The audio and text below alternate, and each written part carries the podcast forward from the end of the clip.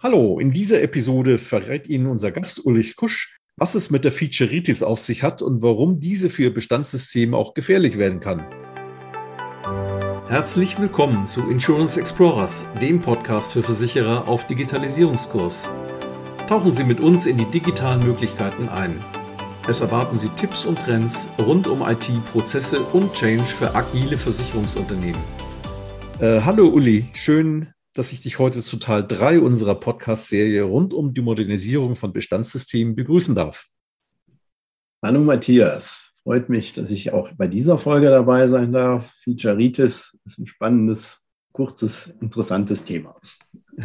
Ja, wer dich aus der ersten Episode noch nicht kennt, ganz kurz, Ulrich Kusch, seit rund 30 Jahren in der Beratung von Versicherungsunternehmen unterwegs. Und äh, in dieser Zeit hast du zahlreiche Einführungsprojekte begleitet, äh, die von der Fragestellung, ob Standardsystem oder Eigenentwicklung über Anbieterauswahl bis zur Migration gehen, also eigentlich vollumfänglich das ganze Programm. Ja, wenn wir heute über das Thema Featureitis sprechen, äh, dann klingt das ja erstmal nach einem Krankheitsbefund. Deswegen als allererstes die Frage, was ist Featureitis? Ja, Featureitis kann tatsächlich eine Krankheit sein. Wir sprechen davon oder auch von Creeping Featureitis, äh, wenn es letztendlich um vielleicht unnötige Funktionalitäten gibt, die es man eigentlich gar nicht unbedingt in einem Bestandssystem braucht oder die das ganze System überfrachten und insbesondere dann zum Problem werden, wenn die gar nicht am Anfang per Definition schon bekannt waren, sondern sich nach einem Projektstart immer mehr als ergänzende Anforderungen einschleichen und äh, so mit das ursprüngliche, die ursprüngliche Anforderung immer mehr aufgebläht wird. Okay, das heißt, also die, da kommt ja erstmal die Frage, warum ist Featureitis überhaupt ein Problem? Jetzt kann man auch sagen, Mensch, ich habe alle möglichen Anforderungen und das fällt mir noch ein und das fällt mir noch ein und das ist vielleicht auch noch wichtig und eventuell brauchen wir das in Zukunft, aber wir dürfen auch nicht vergessen, in der Vergangenheit haben wir auch einmal das gebraucht, das sollte da auch mit drin sein. Da ist doch alles dabei, Uli. Wo ist das Problem? Ja, wo ist das Problem? Das Problem ist natürlich erstmal darin zu sehen, dass eben es schön wäre, wenn alle Anforderungen von vornherein klar wären, so dass ich sie tatsächlich auch abbilden kann. Aber die Frage ist ja tatsächlich, wann kommen denn diese Anforderungen überhaupt hoch? Also wenn ich mich jetzt mal auf Herstellerseite begebe und überlege, ich bin Hersteller und möchte ein System äh, entwickeln, dann habe ich ja meistens entweder die Situation, dass ich mir erstmal eine gute Grundlage äh, an Überlegungen gemacht habe und äh, eine moderne Architektur gewählt habe. Und dann fange ich ja vielleicht mal an, auch tatsächlich vereinfacht gesagt mit der Umsetzung. So. Aber normalerweise bin ich dann entweder auf dem Pfad, dass ich als Hersteller ein System äh, im Zusammenspiel mit einem ersten Kunden entwickle und versuche in einem zweiten Schritt letztendlich einen Standard draus zu machen. Oder was seltener der Fall ist, ich habe tatsächlich auch äh, die Mittel, dass ich eine längere Phase erstmal äh, für mich entwickeln kann, aber dann trotzdem irgendwo mit einer Basisentwicklung natürlich äh, zu einem gewissen Zeitpunkt an den Markt gehen muss, wo das Ganze natürlich noch keine Endreife hat, sondern äh, tatsächlich weiterentwickelt werden muss und wo dann logischerweise auch neue Anforderungen auf einen zukommen, die ich irgendwie umsetzen muss. So, also der Erfolg ist natürlich schon mal sehr davon abhängig, äh, zu welchem Zeitpunkt äh, Einfluss auf Design und Funktionalität genommen wird und vor allen Dingen auch auf die Fachlichkeit, die ich da umzusetzen bedenke. Also ist da die eierlegende Wollmilchsau auch nicht die Lösung des Problems, sondern könnte das Problem selbst sein. Und richtig. Das ist natürlich so. Ich meine, am Anfang ist, ist aber doch auf der anderen Seite auch immer diese Fragestellung, naja, ich versuche natürlich möglichst viel zusammenzufassen und ein neues System soll alles Mögliche rein. Wenn wir da so über, ja, über die Folgen nachdenken, was sind denn so die Bumerangs, die man so äh, erwarten kann? Mhm. Also da haben wir mehrere Probleme, die wir identifizieren können. Das eine, wie gesagt, ist die aufgeblähte Lösung. Du hast gerade eierlegende Wollmilchsau gesagt. Und das ist natürlich das, was äh, einem da auch direkt einfällt. Das kann natürlich schnell dazu führen, dass so ein System äh, ja wirklich sehr komplex wird, sehr langsam auch wird und vielleicht auch fehlerträchtig arbeitet und dann nachher in den einzelnen Details vielleicht auch doch nicht so ausgereift ist, wie man sich das wünscht. Beispiel, wenn ich ein Menü habe, wo ich nicht mehr so übersichtlich und intuitiv äh, hinkomme, wo die Funktionen an Stellen nachher beheimatet werden, wo ich sie gar nicht vermute, oder ähm, wo eben Features letztendlich zu finden sind, die ich mit einem Kunden, wenn ich das Beispiel gesagt habe, ich entwickle etwas mit einem ersten Kunden, der hat immer an der und der Stelle erwartet, dass ich das äh, ausführen kann, eine gewisse Funktionalität. Dann muss ich natürlich auch gucken, passt das denn auch für die Allgemeinheit? Und äh, wenn ich einen anderen Kunden nachher vor das System setze und der würde diese Funktionalität, das Feature ganz woanders erwarten, dann habe ich vielleicht äh, tatsächlich auch schon mal etwas äh, entwickelt, was jetzt nicht sinnvoll ist. Also wo ich mir ein eigenes Problem geschaffen habe mit einem Feature, weil ich es einfach nicht an die richtige Stelle gebaut habe. Das heißt, da, wo es nicht mehr in meine Systemarchitektur passt oder wo es innovativ zu bearbeiten wäre. Das ist sicherlich ein großes Problem. Mhm. Dann äh, haben wir aber auch noch weitere Boomerangs, wie du sie genannt hast. Also im Prinzip, wenn ich beispielsweise ein Feature habe und nicht überlege, äh, was hat denn das für Auswirkungen auf weitere Module oder weitere Drittsysteme, die ich mit dem System zu versorgen habe. Und dann habe ich durchaus auch die Situation, dass ich mir ein Problem mit unvorhersehbaren Folgen schaffe.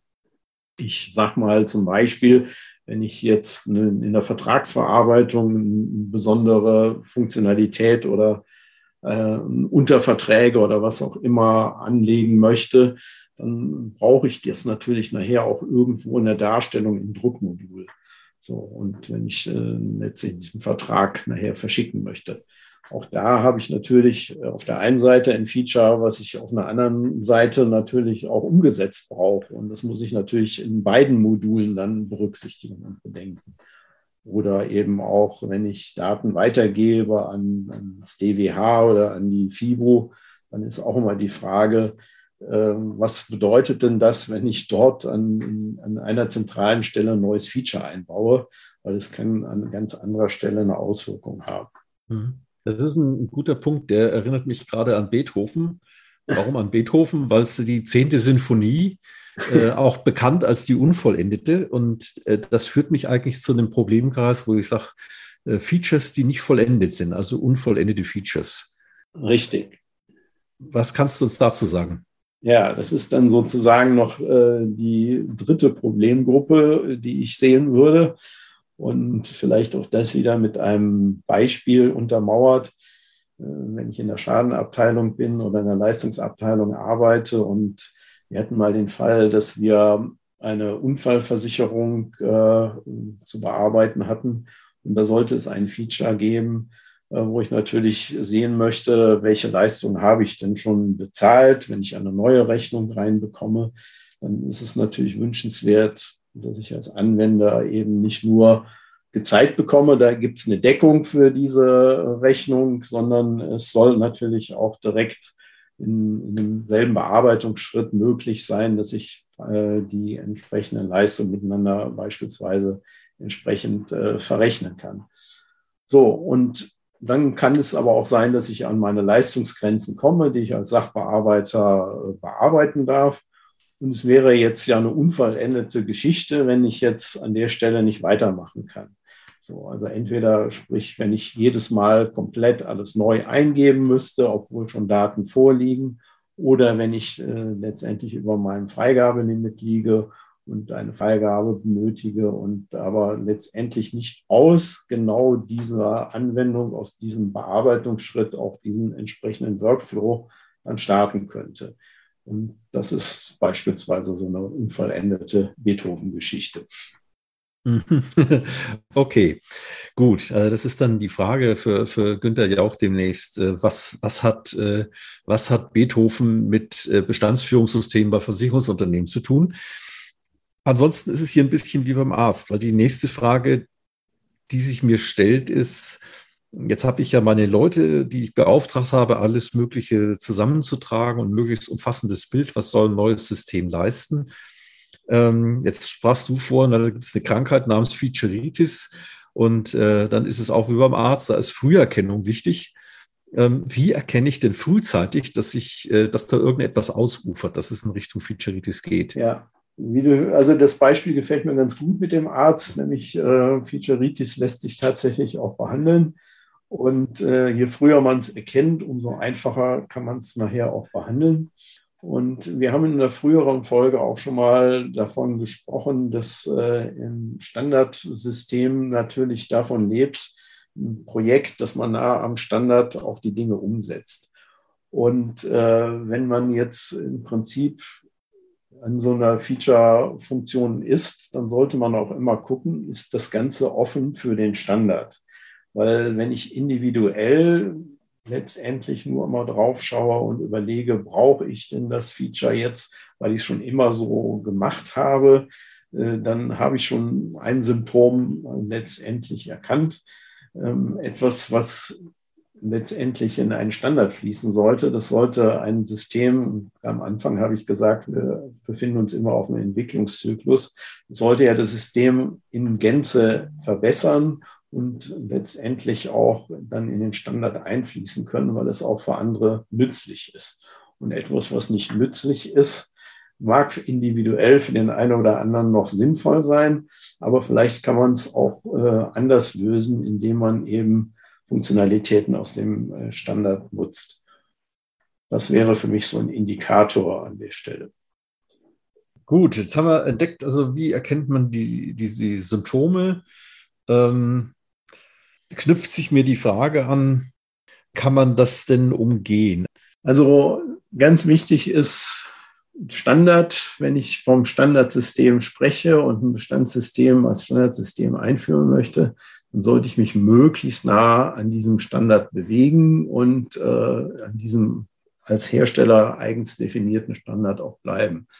Das heißt, ganz wichtig ist es, wenn ich unterschiedlichste Anforderungen bekomme, sei es von unterschiedlichen Kunden oder innerhalb eines Projekts von unterschiedlichen Mitarbeitern aus unterschiedlichen Abteilungen, dann ist es ganz relevant, dass ich aus diesen Wünschen, die sich da auftun, die relativ wichtigen auch tatsächlich identifiziere und dann klar herauskristallisiere um die Dinge, die dort äh, dann für alle interessant und wichtig sind, auch letztendlich umzusetzen. Das bedeutet aber auch, dass wenn ich nachher in die Umsetzung gehe für ein entsprechendes Feature, auch gucken muss, dass ich das klar definiert habe, was denn diese neue Funktionalität eigentlich leisten soll. Und da muss ich eben mit demjenigen, der die Anforderung stellt, gemeinsames Verständnis entwickeln, wie das Ganze nachher aussehen soll um mir zu vermeiden, dass ich anschließend dann ein neues Feature gebaut habe, was doch nicht das ist, was derjenige letztendlich haben will. Da gibt es natürlich auch Hilfestellung für, also gerade bei so komplexeren Themen macht es sicherlich Sinn, dass ich da mal schaue, ähm, nachher die, die Definition abzuklären. Ähm, kann ich da nicht vielleicht äh, einen Prototypen erstmal bauen oder einen Mock-up, dass man auch schon mal, wenn die Funktionalität noch nicht in Gänze umgesetzt ist, ein bisschen das Gefühl bekomme, wie das Ganze nachher denn funktioniert. Und gleichzeitig natürlich auch dokumentiere, ähm, dass es nachher auch letztendlich klar abgenommen werden kann, eine Funktionalität und nicht nur in Anführungsstrichen von der Entwicklungsabteilung in dem Unternehmen des Lieferanten umgesetzt wird. Okay, ja gut.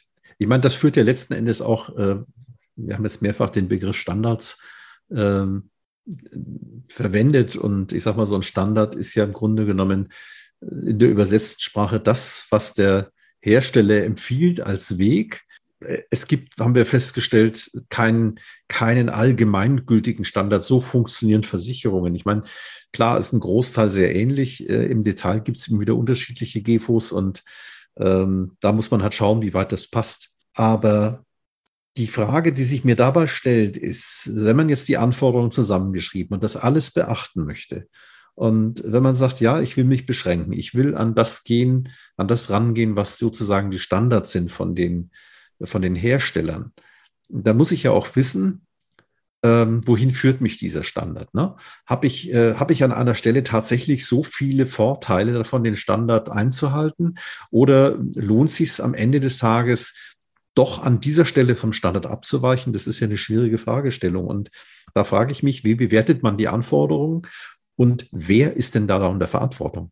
Also auf jeden Fall ist auch erstmal auf der Herstellerseite natürlich eine Verantwortung, äh, weil letztendlich muss der ja auch gucken, wenn von Kundenseite eine Anforderung reingebracht wird, ist es etwas, was mit der Philosophie, wie ich mein System gestalten möchte, zusammenpasst. Also es gibt Hersteller, die ähm, arbeiten nach einem Best-Street-Ansatz. Das heißt, äh, die nehmen gar nicht alles für sich in Anspruch, selber zu entwickeln, sondern gucken, wenn es auf dem Markt beispielsweise ein Workflow-System von Camunda gibt oder ein SAP-System für die Finanzbuchhaltung, dann muss ich das nicht alles im eigenen System umsetzen. So, das ist die eine Seite die ich eventuell als Hersteller von meiner Philosophie äh, vertrete.